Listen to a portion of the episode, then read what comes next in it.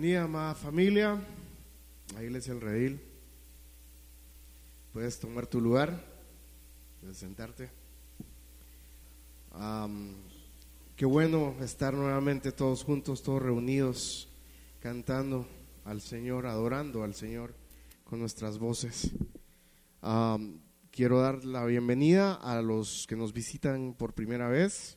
Si nos, visitas, si nos estás visitando por primera vez, ya te habrán dado una tarjeta de información que te pediríamos que pudieras llenar a lo largo del, servicio de la liturgia y ya en, su momento te la pediremos de vuelta.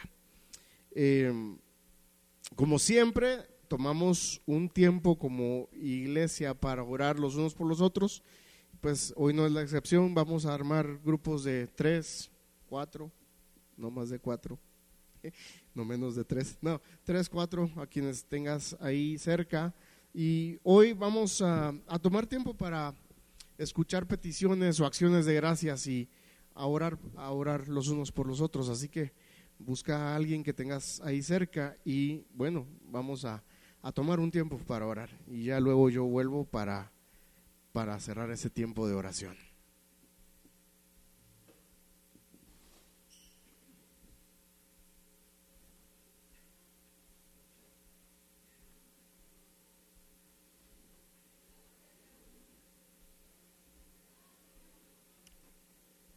Amante Padre Celestial, te damos gracias porque nos permites orar los unos por los otros. Te damos gracias porque nos has dado la oportunidad de presentar delante de tu trono nuestras peticiones, nuestras acciones de gracias. Te damos gracias, Señor, porque confiamos que por los méritos de nuestro Señor Jesucristo tú nos escuchas siempre.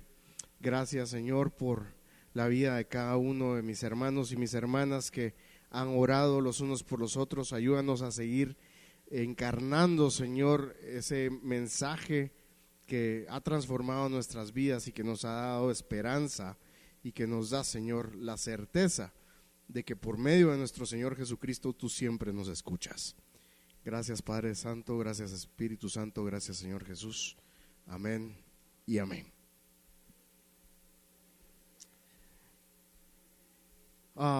invito a los que son padres de familia, por favor, Ah, bueno, antes de que se me vayan todos los que nos están visitando por primera vez, hay baños allá abajo en el área de niños y hay un baño acá. Entonces, para quienes nos visitan por primera vez, para que sepan en dónde pueden encontrar el servicio sanitario. Y ahora sí, eh, un padre de familia que lleve a sus niños a la escuela dominical y por favor hoy eh, irlo a traer. El papá que lo fue a dejar, que lo vaya a traer porque hoy no, hoy no los van a subir. Entonces, por favor, eh, irlos a, traer al finalizar eh, toda la liturgia, ¿verdad? siempre seguimos eh, en nuestra serie, como les decía, de Salmos, alabanza desde las naciones. Y pues hemos estado reflexionando y escuchando, siendo confrontados y transformados por la palabra eh, desde varios salmos. Los salmos tienen la tendencia a demostrar ampliamente los sentimientos del salmista. Eh, en algunos de ellos el salmista exalta a Dios por su señorío sobre toda la tierra. Y esta serie es una recopilación de algunos de todos estos salmos que mencionábamos, de los 150, no, no vamos a predicar todos, para recordarnos el alcance del reino de Dios específicamente, como cantábamos hoy y como vamos a escuchar en la exposición de la palabra, el, Señor reina. Entonces, les voy a pedir ahora sí que por favor me acompañen al Salmo 97. Y cuando lo tengan, pues que se puedan poner de pie. Voy a estar leyendo desde la NBLA. El Señor reina, regocíjese la tierra, alégrense las muchas islas. Nubes y densas tinieblas lo rodean, justicia y derecho son el fundamento de su trono. Fuego va delante de él y quema a sus adversarios en derredor. Sus relámpagos iluminaron el mundo, la tierra vio y se estremeció. Como cera se derritieron los montes ante la presencia del Señor, ante la presencia del Señor de toda la tierra. Los cielos proclaman su justicia y todos los pueblos han visto su gloria. Sean avergonzados todos los que sirven a imágenes talladas, los que se glorían en los ídolos. Póstrense ante él todos los dioses. Oyó Sión esto y se alegró, y las hijas de Judá se han regocijado a causa de tus juicios, oh Señor. Porque tú eres el Señor, el Altísimo sobre toda la tierra, muy excelso sobre todos los dioses. Los que aman al Señor aborrezcan el mal. Él guarda las almas de sus santos, los libra de la mano de los impíos. Luz se ha sembrado para el justo y alegría para los rectos de corazón. Justos, alégrense en el Señor y alaben su santo nombre.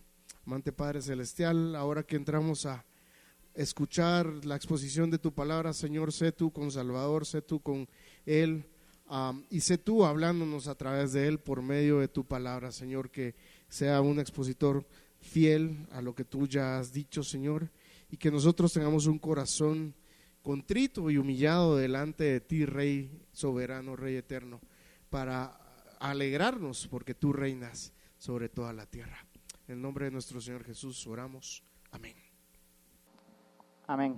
Buenos días, querida iglesia. Pueden tomar sus, sus asientos. Gracias por, por estar aquí presentes y pues continuar con esta serie que no es algo tan usual, ¿no? No es tan usual escuchar sobre prédicas o una serie de prédicas eh, sobre los salmos y pues aquí estamos, eh, aprendiendo y regocijándonos en el Señor a través de los, de los salmos que hablan de su gobierno en todas las naciones. Eh, para empezar, eh, quisiera contarles una de las historias o una escena de una de las historias de niños más populares que, que existen. Probablemente usted ha escuchado de las novelas de las crónicas de Narnia.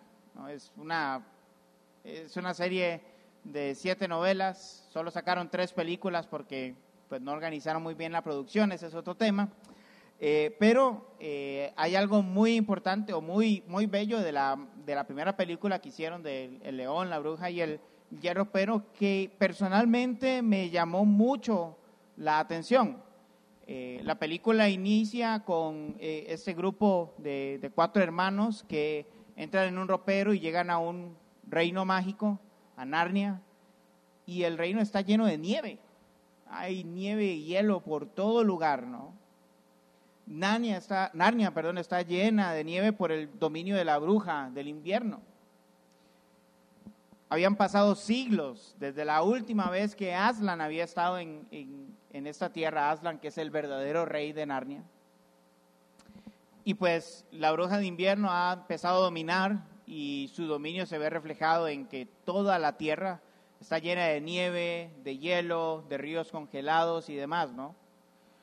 Conforme pasan diferentes acontecimientos en la, en la película, en los libros, también en el libro, llegamos a una parte de la historia que es muy poderosa en significado. Eh, unos lobos persiguen a los hermanos, eh, quieren capturarlos para llevarlo con la bruja, y ellos empiezan a cruzar un, río, una, una, cascada, y esta se está descongelando en, en ese momento. Bueno, y los que vieron la película es todo un drama pero al final ellos logran escapar y empiezan a adentrarse a una tierra donde todo empieza a retoñar otra vez.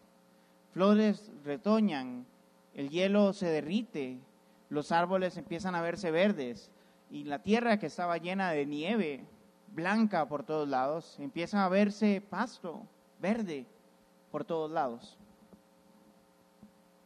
Es como si la tierra estuviese respondiendo a algo y nos damos cuenta de que está respondiendo a la llegada de Aslan, el verdadero rey de Narnia.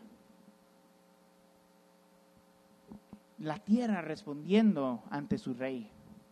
Pero no solamente eso, sino que aquellos que siguen a Aslan están contentos y llenos de esperanza y en sus corazones se aviva el fuego de saber que el verdadero rey vive y está entre ellos y el invierno asolador de siglos y siglos va a desaparecer porque Aslan llegó. Pero otro grupo de seres que no aman a Aslan, sino que están con la bruja del invierno, empiezan a preocuparse, porque el verdadero rey llegó y porque eso va a significar una guerra. Una guerra que sabemos que no iban a ganar, que disfrutamos cuando la bruja del invierno pierde, ¿no? Muchos saben que C.S. Lewis, el autor de las crónicas de Narnia, en sus libros trata de meter el cristianismo en, diferentes maneras, en, en capas ocultas, entre comillas, y este es un ejemplo de eso. Lewis está mostrando un principio básico de la palabra a través de esta escena en la que se descongela Narnia. Y es que el Señor reina y la tierra responde entera a la santidad y el gobierno de nuestro Dios Todopoderoso. Y el pasaje de hoy precisamente habla de eso, que Dios es rey sobre toda la tierra. Los primeros seis versículos vamos a ver que nos van a decir claramente que Dios es rey y que la tierra responde ante su soberanía.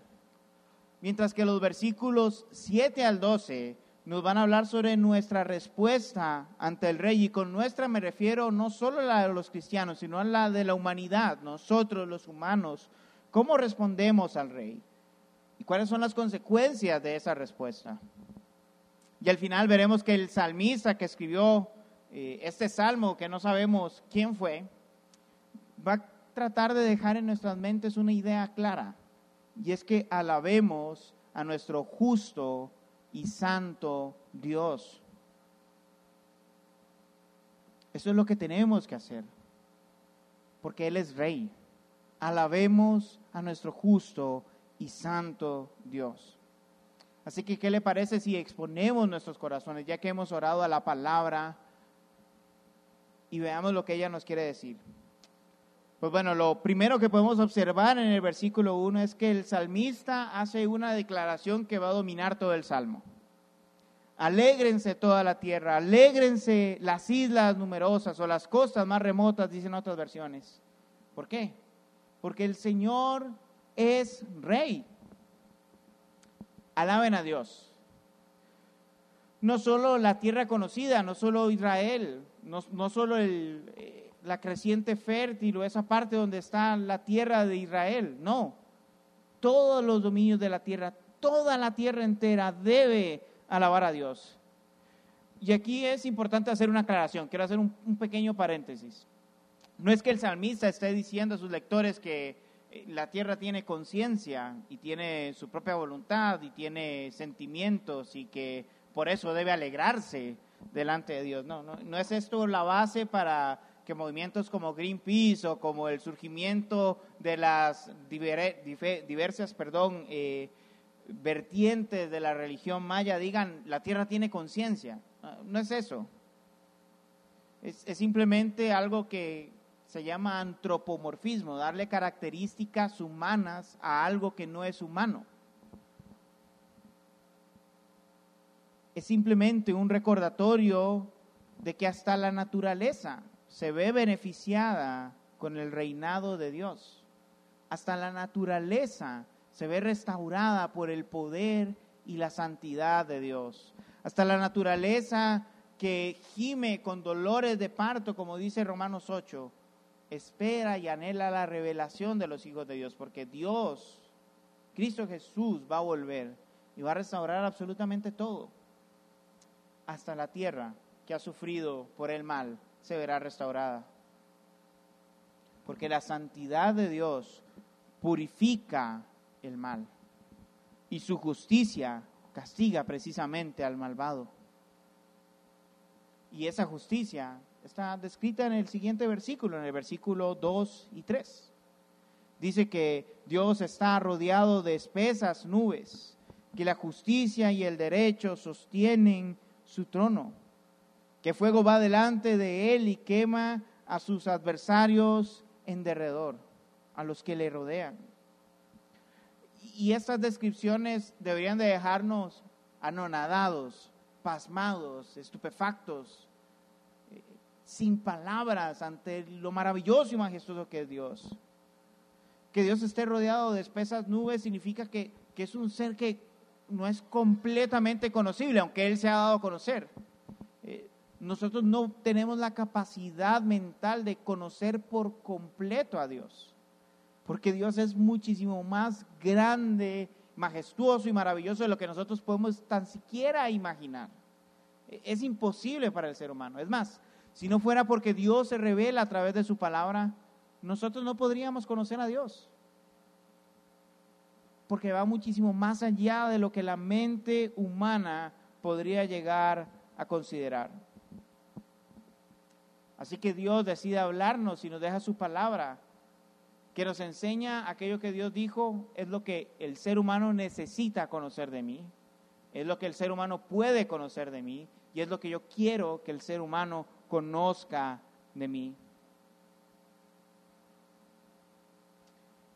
Y de esto hay una aplicación un, un poco paralela al pasaje que no quiero perder de vista.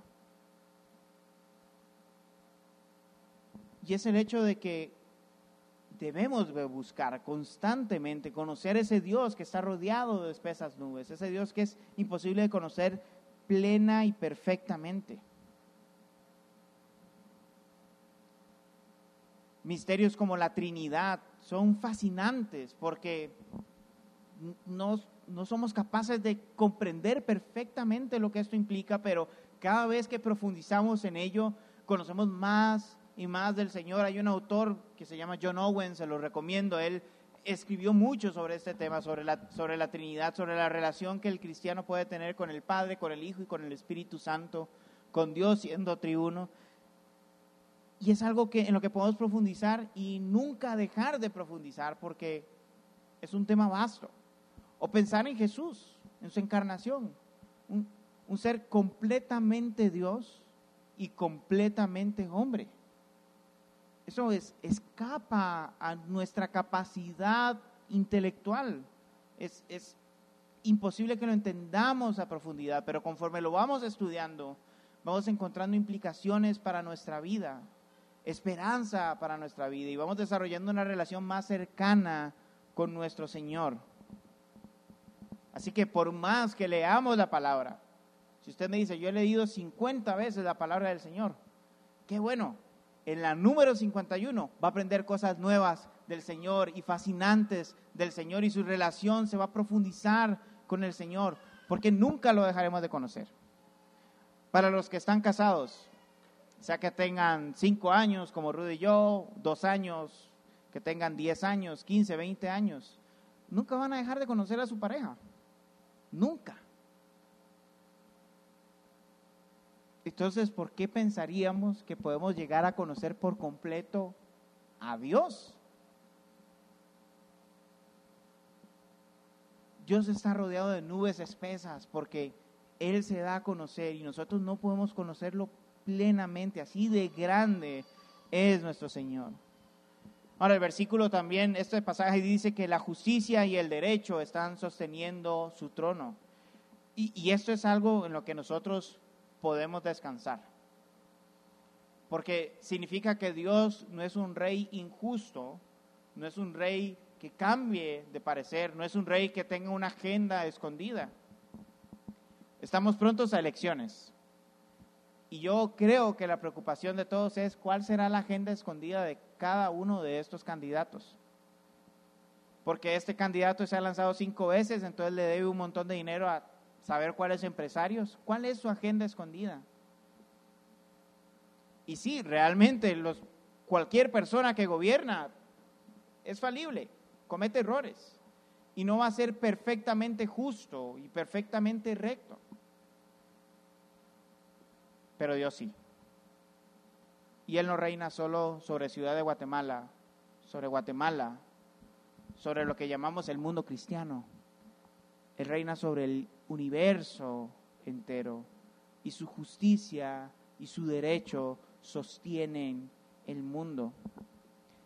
Él no cambiará sus planes de un momento a otro. Él ya nos reveló cuál es su plan de redención, hacia dónde va la historia del universo entero.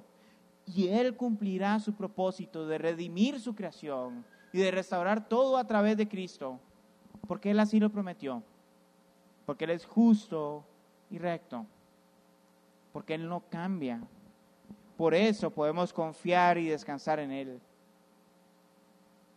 Y algo que no podemos olvidar en medio de esto es que aunque Dios esté lleno de amor y misericordia, que sea justo, también implica que Él va a castigar a aquellos que se oponen a Él. Por eso este pasaje, el versículo 3 dice que el fuego consume a sus adversarios. Y generalmente el mundo genera una, como una oposición hacia esa imagen de Dios, ¿no? ¿Cómo es que, cómo es que un Dios amoroso y misericordioso, un Dios que se da a conocer, que hace su pueblo, puede destruir a otros seres humanos? Porque actúa como un niño mimado que si no lo adoran, él se pone a lloriquear y va a destruir a todo el mundo, ¿no? Es una idea muy torpe. Porque si Dios no fuera justo, por más amoroso que sea, sería una persona confiable. Sería alguien confiable. Si Él no fuera justo, ¿cuál sería el resultado final de este mundo? ¿Habría esperanza de que el mal se acabe? No, porque no es justo. No sería justo. ¿Y qué nos aseguraría a nosotros que al final Él cumpliría justamente su plan de redención a través de Cristo? No habría manera de corroborarlo, de confirmarlo, de tener esperanza en ello. Sería un desastre nuestra vida si Él no fuera justo. No habría esperanza. Pero entonces, ¿cómo si todavía nosotros luchamos con el pecado día a día, a pesar de conocer a Cristo Jesús? ¿Cómo si nosotros, siendo malos por naturaleza, podemos obtener aliento en estas verdades? De que Dios se ha dado a conocer, que Él ha sido cercano a pesar de que es imposible conocerlo por completo, de que Él es justo, como si cada uno de nuestros pecados merece un castigo eterno, podemos tener esperanza. Solo por Cristo Jesús. Porque Él decide asumir nuestra carga, Él decide pagar nuestros pecados, Él decide representarnos a cada uno de nosotros en la cruz. Pero no solo eso, sino que Él decide al entregarse que el Padre nos vea a través de Él. Ya no se trata de nuestros pecados, no son ellos los que nos definen. Es el sacrificio de Cristo Jesús lo que nos define y por eso podemos disfrutar y gozar de su santidad y de la libertad de vivir para Dios día a día. el ser humano es consumido justamente por su maldad, pero el ser humano puede ser justamente salvo por el pago de Jesús. Y por eso alabemos a nuestro santo y justo Dios, porque Él es el Rey que decidió salvarnos a pesar de no merecerlo, y que amándonos no dejó de ser justo sino que fue también lleno de gracia para con nosotros. John Stott resume estas ideas de la siguiente manera. Él dice, ni la santidad de Dios ni su ira pueden coexistir con el pecado. La santidad de Dios expone el pecado. La ira se le opone. El pecado no puede en modo alguno acercarse a Dios y Dios no puede tolerar el pecado parecería que no hay solución y que no hay esperanza para nosotros, pero Cristo Jesús nos salva de nuestro pecado, paga la ira de Dios, esa ira que se opone hacia el pecado. Y Dios decide santificarnos, exponer nuestro pecado a través de Cristo Jesús y transformarnos a través de su Espíritu Santo. Y lo interesante de este pasaje es que la creación entera, aún sin conciencia de todo esto que estamos hablando, responde ante la gloria de Dios. Sucede algo muy parecido a lo que a lo que describía al principio de Narnia, respondiendo al reinado de Aslan. Versículos 4 y 5 dice, sus relámpagos iluminaron el mundo, la tierra vio y se estremeció y como cera se derritieron los montes ante la presencia del Señor, ante la presencia del Señor de toda la tierra. Esa es la santidad de Dios. Ante la presencia evidente, pura, majestuosa de Dios, ni la tierra entera podría soportar tanta santidad si no fuera por su gracia, porque Él sostiene su creación. Y estos versículos, el versículo 4 y 5, debería hacernos recordar algunas escenas que aparecen en otros pasajes de la Biblia. Uno de ellos específicamente es Éxodo 19, versículos 16 al 19. Ya se los voy a leer, pero para ponerles en contexto, el pueblo de Israel acaba de cruzar el Mar Rojo y se encuentra a las faldas del monte Sinaí, donde Dios va a hablar y va a dar a conocer su ley, su voluntad a su pueblo. Y vean lo que sucede. Éxodo 19, del 16 al 19 dice, al amanecer del tercer día hubo relámpagos y truenos y una espesa nube se posó sobre el monte. Un fuerte sonido de trompetas hizo que todos en el campamento temblaran de miedo. Entonces Moisés llevó al pueblo fuera del campamento para encontrarse con Dios y se detuvieron al pie del monte. Todo el monte Sinaí echaba humo debido a que el Señor había bajado a él en medio de fuego. El humo subía como de un horno y todo el monte temblaba violentamente. El sonido de trompetas fue haciéndose cada vez más fuerte. Moisés hablaba y Dios le contestaba con voz de trueno.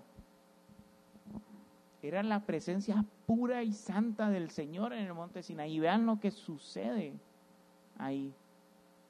Si seguimos leyendo el pasaje, vemos que el pueblo de Israel tiembla de miedo y le dice a Moisés, no, mejor ve tú. Si tiene que morir alguien, que seas tú, no nosotros.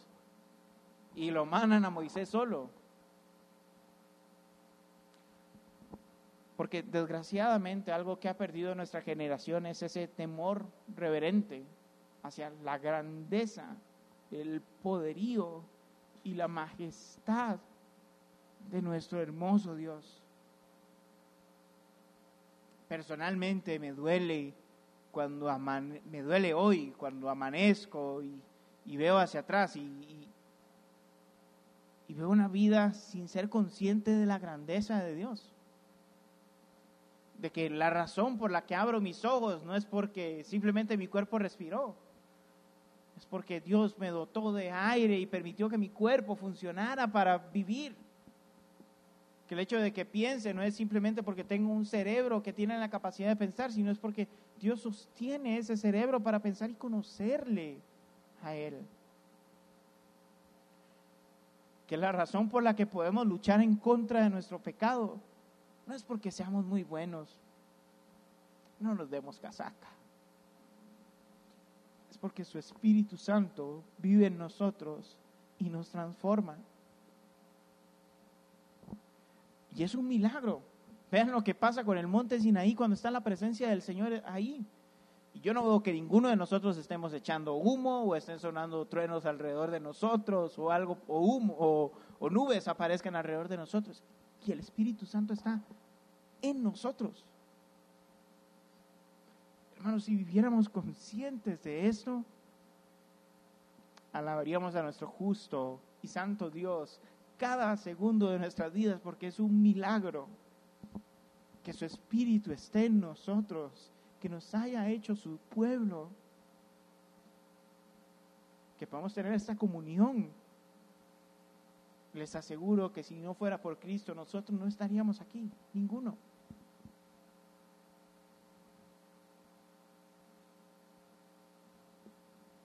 la presencia de Dios estaba purificando el monte Sinaí. La presencia de Dios purifica la tierra, como dice el Salmo 97, y la presencia de Dios purifica nuestras vidas, purifica a su iglesia. Y ese es un motivo para alabar al Señor.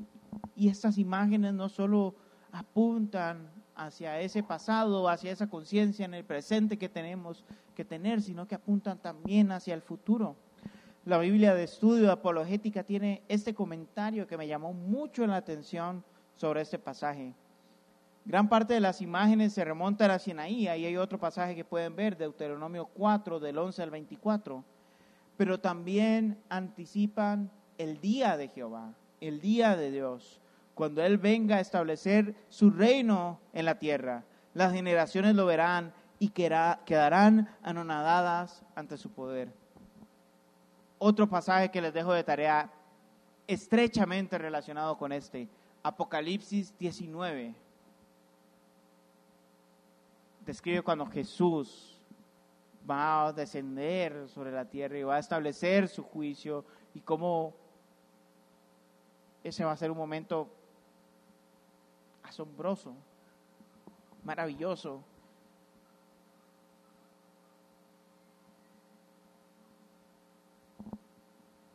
Y en ese momento vamos a disfrutar plenamente de lo que disfrutamos de manera parcial hoy. En aquel entonces, en aquel momento, cuando Jesús regrese, ya no va a estar la presencia del pecado en nuestras vidas y esa lucha que vivimos hoy por hoy en contra de nuestro pecado ya no va a estar presente, porque Él por su misericordia va a quitar todo pecado de nosotros. Pero ¿qué, qué pasa mientras tanto?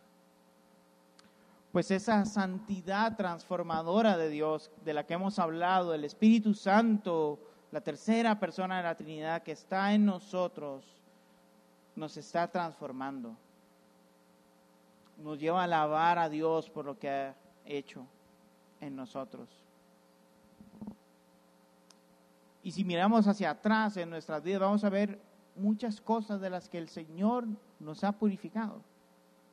Tal vez usted era una persona que le gustaba mucho soltar la lengua y que le gustaba chismosear un montón y ya no más. No ha sido que se ha hecho usted una cirugía en, en la lengua para que se mueva menos, no es eso. Es el Espíritu Santo el que ha transformado su corazón y puede alabar a Dios por eso.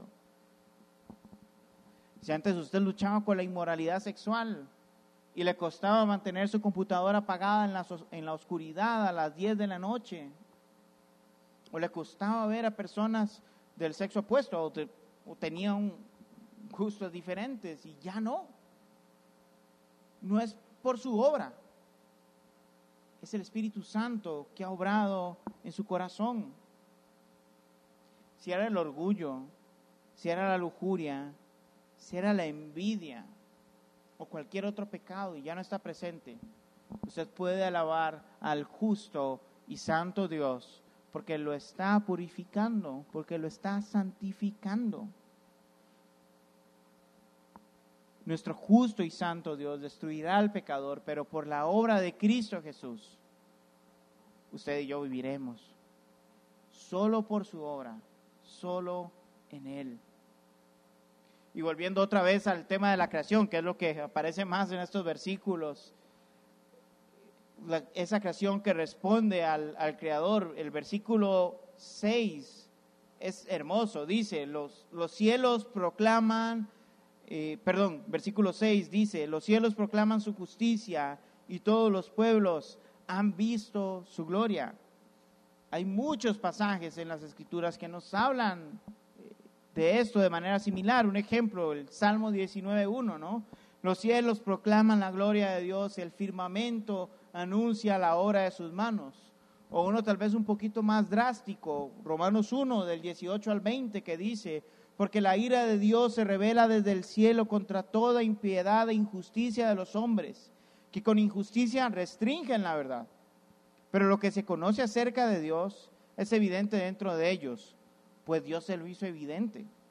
Porque desde la creación del mundo, sus atributos invisibles, su eterno poder y divinidad, se han visto con toda claridad, siendo entendidos por medio de lo creado, de manera que ellos no tienen excusa. En otras palabras, la creación entera testifica al hombre que este universo no es casualidad, que no es que simplemente hubo una explosión desordenada y un montón de cosas se mezclaron y surgieron los planetas y las estrellas y todo lo que existe por casualidad. Que no es que se mezclaron un montón de átomos y al final surgió un aminoácido y de ese aminoácido una célula que inició toda la vida en el planeta Tierra de la nada. Hay mano de Dios en la creación del universo y en la vida.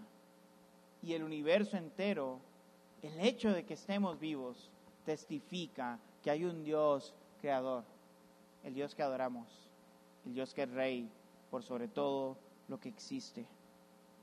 ¿Cómo negar la existencia de Dios ante la enorme belleza de lo que nos ofrece la naturaleza? No nos vayamos lejos, quedémonos en Guatemala, solo pensemos en la diversidad de la flora y fauna que podemos ver en lugares como el biotopo El Quetzal. O en el turquesa hermoso que hay en Semuc Champey, o que podemos encontrar en la Laguna Brava, o en los cenotes de Candelaria. Los maravillosos atardeceres en Santiago, o un amanecer en la nariz del indio. Sé que a muchos no les va a gustar levantarse temprano para ver el amanecer en la nariz del indio, pero es maravilloso. O si queremos ir fuera de Guatemala, las playas de mi país, el inmenso parque de Yellowstone, el rostro perfecto de Machu Picchu. O sea, son ejemplos maravillosos de que la naturaleza testifica que hay una mano poderosa detrás de todo lo que existe. Perdona a los colombianos porque no traje nada de lo hermoso que es Colombia y que es maravilloso. Los cielos anuncian su justicia anuncian que es un Dios justo, un creador maravilloso, un ingeniero como ningún otro. Y todos los pueblos ven su gloria. Él es rey sobre absolutamente todo lo que existe y su poder se ve reflejado en su creación y de manera más sorprendente en nuestra santificación. Ahora, no todos los humanos, desgraciadamente, respondemos de la misma manera ante la grandeza de Dios y los versículos del 7 al 12 nos van a hablar precisamente de esas respuestas que hay ante, la, el rey que tenemos. Versículo 7 nos habla específicamente de aquellos que cierran sus ojos a la grandeza de Dios y deciden adorar ídolos. Quedan humillados los que adoran ídolos, los que se sienten orgullosos de ellos todos los dioses se inclinan ante Él. En este versículo hay una gran ironía porque el orgullo del idólatra es lo que produce su humillación finalmente. El idólatra está orgulloso de sus ídolos, pero ellos serán humillados. Y probablemente podamos descartar el tema de la idolatría rápido, decir, bueno, es que ya e, eso de adorar ídolos, imágenes, eso ya no existe, eso de la iglesia católica tal vez, o, o los que quieren recuperar la religión maya ahí en Caminal Juyú, que abrazan árboles y que... Pero es que los ídolos no solo son cuestiones de madera o de metal. Cuando elegimos poner nuestros placeres o aquellas cosas que nos brindan una falsa seguridad por encima de Dios, estamos frente a un ídolo. Tenemos un ídolo. Cuando preferimos alguna cosa en particular y la valoramos como un tesoro precioso y estamos dispuestos incluso a matar o lastimar a otros, estamos delante de un ídolo. Y aquí algunos ejemplos. Uno sencillo y común, el dinero cuando nos esforzamos tanto por tener dinero y por mantener dinero en nuestras cuentas y cuando nos esforzamos por tener y acumular más y más y más dinero, ahí está presente un ídolo en nuestros corazones. Porque solo Dios nos puede dar seguridad. Solo Dios nos puede asegurar nuestra felicidad. El, anuncio este de, de Mastercard, de eh, para todo lo demás, la felicidad no se puede comprar, para todo lo demás existe Mastercard.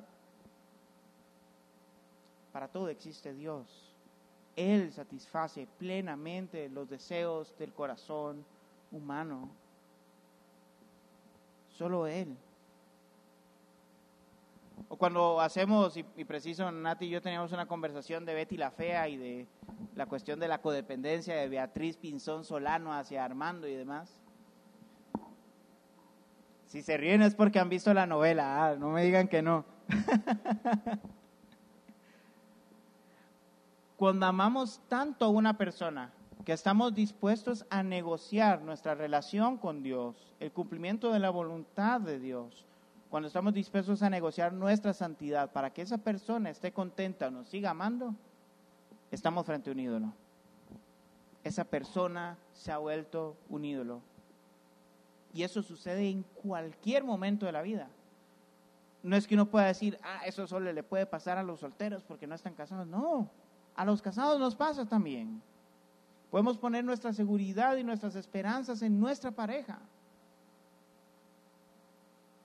Y una manera en la que lo podemos notar es cuando nuestra pareja hace algo que no nos agrada y nos enojamos profundamente,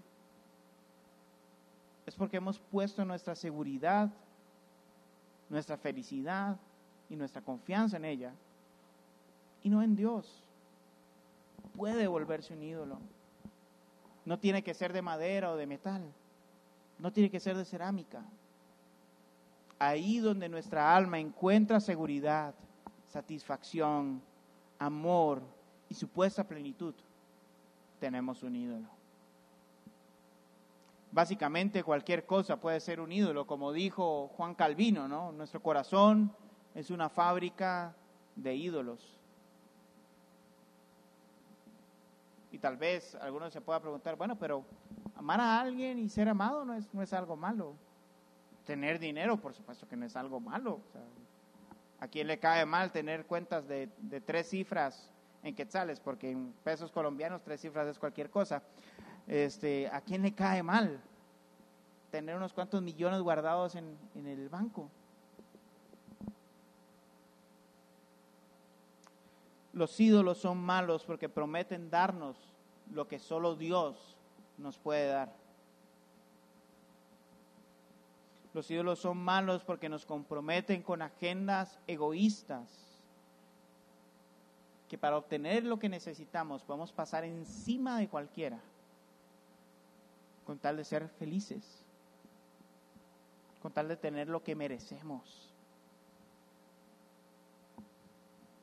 Los ídolos son malos porque nos deshumanizan, nos roban nuestro propósito de glorificar y disfrutar a Dios por encima de todo. Así que finalmente el idólatra tiene que ser humillado porque no le da el lugar a Dios que merece. Y porque ningún ídolo realmente puede protegerlo de la ira justa y santa de Dios, porque los dioses, los ídolos, se inclinan ante Él, como dice el versículo 7. Y, aquí otro paréntesis.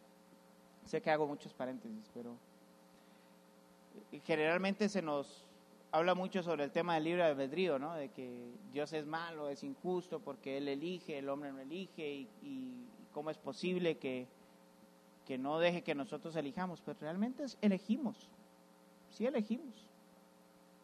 Elegimos los ídolos. Por naturaleza nos inclinamos a los ídolos.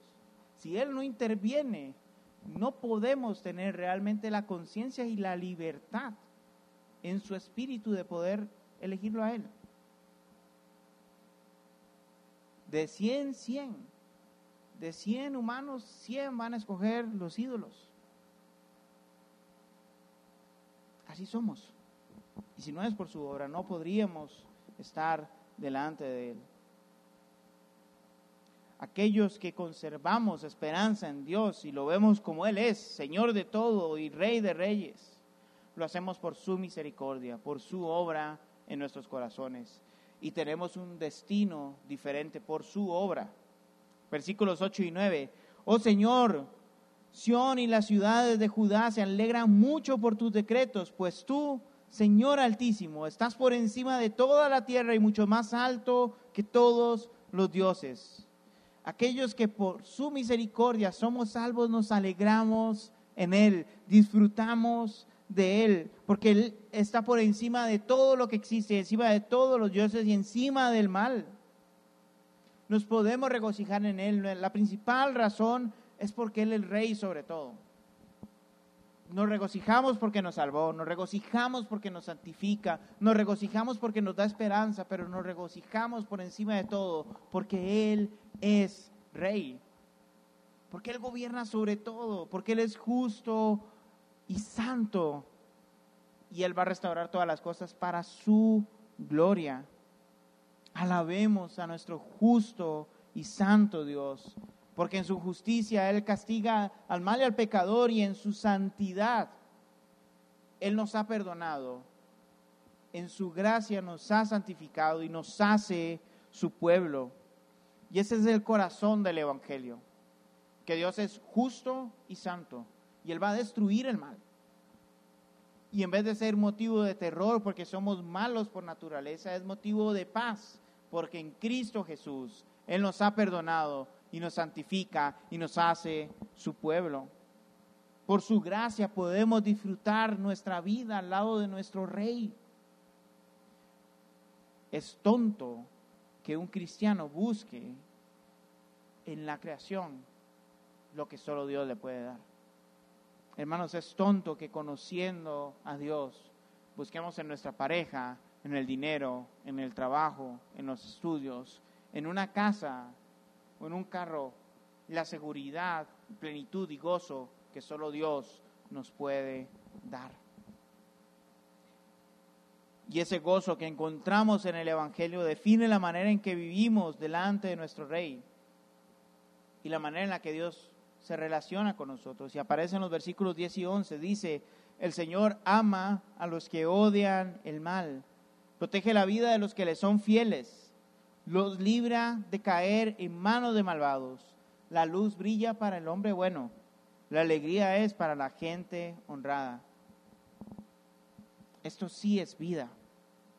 Dios ama, guarda en sus manos a aquellos que le aman. El pueblo de Dios es descrito como aquellos que odian el mal, son fieles a Dios, que es gente buena y que es gente honrada.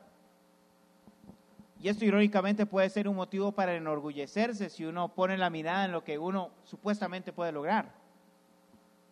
Ese orgullo nos volvería idólatras de nosotros mismos, irónicamente. Entonces, ¿cómo alguien puede considerarse como estas cuatro características que están acá sin orgullo? Dietrich Bonhoeffer da una respuesta a esto. Él dice lo siguiente, ahora, como cristianos, confesamos nuestro amor por la ley, declaramos que queremos observarla y pedimos el don de perseverar fieles a ella irreprensiblemente pero no lo hacemos en nuestras fuerzas, sino que lo imploramos en el nombre de Jesucristo que vino por nosotros y permanece en nosotros. Hermanos, si podemos ser buenos, si podemos ser honrados, si podemos odiar el mal y amar el bien del Señor, no es por nosotros, es porque Jesucristo está en medio de nosotros, está en nosotros. Es porque su Espíritu Santo transforma nuestra vida y forma un nuevo hombre en nosotros. En nuestra propia naturaleza seguiríamos siendo unos desgraciados que viven para sí mismos. Pero por su gracia no es así. Ser fiel a Dios, odiar el mal, ser bueno y honrado no es algo que nace en nosotros, es algo que nace en Jesús. Y probablemente usted diga, bueno, y lo genial de esto es lo, que aparece ahí en, eh, que hace el Señor con los que lo aman, ¿no? Él eh, protege, ¿no? Él ama a los que odian el mal, Él protege, Él les libra de caer en las, en las, en las manos de los malvados. Y sonaría como si la vida fuera color de rosa, ¿no? Pero ¿qué pasó con el que, por su propia naturaleza, amó a Dios perfectamente? Le fue fiel a Dios perfectamente. Fue bueno y honrado perfectamente. Murió en la cruz acusado falsamente, humillado delante de sus enemigos.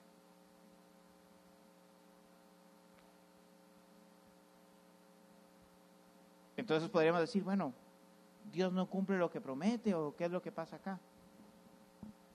Hebreos nos dice que Jesús no escatimó el sufrimiento que iba a venir al ver el gozo que llegaría después.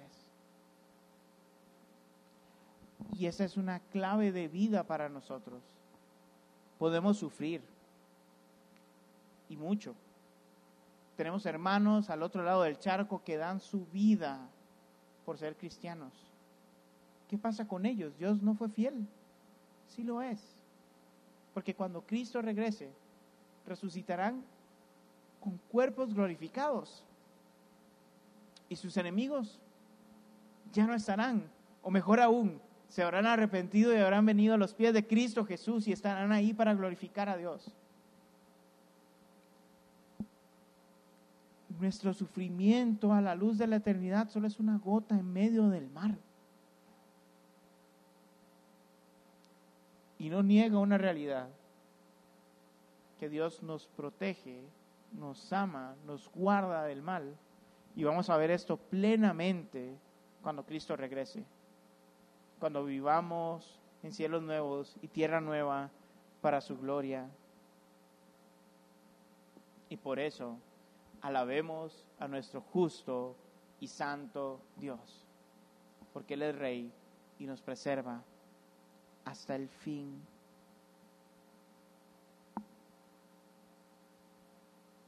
Por eso termina el Salmo diciendo, justos, alégrense en el Señor y alaben su santo nombre.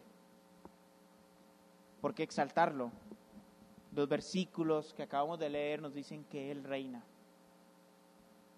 que Él reina sobre toda la tierra, que su ira justa va a destruir todo el mal, que su santidad purificadora nos ha limpiado por mera gracia y que por su misericordia veremos un nuevo amanecer con Dios reinando por los siglos de los siglos. El Señor reina, alabemos a nuestro justo y santo Dios, porque cuando Jesús regrese, Él juzgará a todos y a cada uno de los seres humanos, purificará a su creación del mal, y aquellos que estemos en Él podremos exaltarlo, como lo describe Apocalipsis 19, del 6 al 9. Dice Juan, oíd también algo como voces de mucha gente, entre los cuales estaremos nosotros por la misericordia del Señor era como el sonido de una cascada y de fuertes truenos. Y decían, aleluya, porque ha comenzado a gobernar el Señor nuestro Dios poderoso. Alegrémonos, llenémonos de gozo y démosle la gloria porque ha llegado el momento de las bodas del Cordero. Su esposa se ha preparado, se le ha hecho vestirse de lino fino, limpio y brillante, porque ese lino es la recta conducta del pueblo santo. Una recta conducta que Dios compró, que Jesús compró en la cruz. Aquellos que creamos en Jesús somos parte de esa muchedumbre. Somos privilegiados por su misericordia y por eso podemos alabarlo hoy. Podemos ver su justicia y su santidad y no temblar o preocuparnos porque Jesús nos ha perdonado y nos ha rescatado. No tenemos que preocuparnos como la bruja de invierno ante la llegada de Aslan.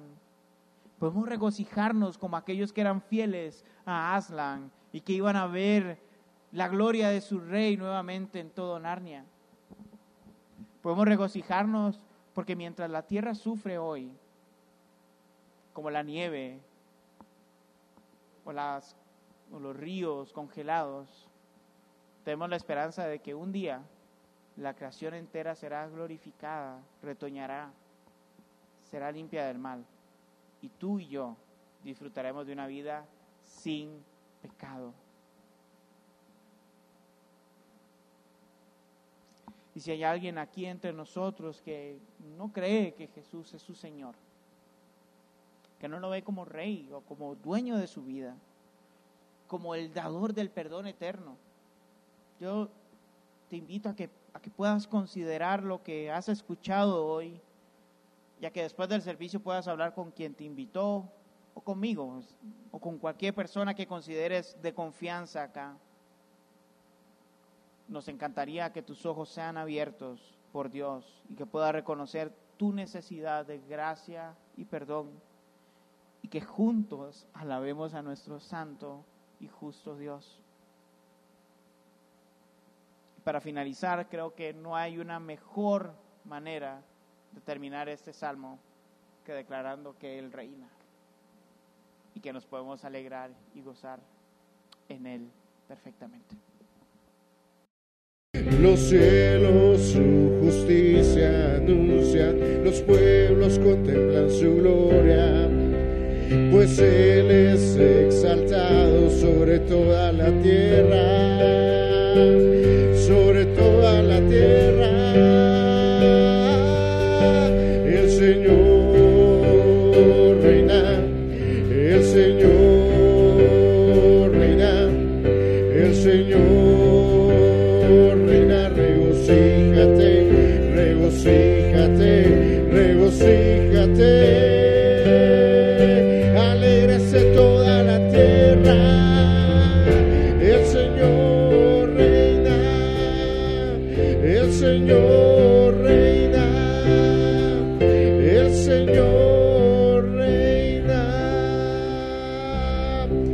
fuerte al Señor.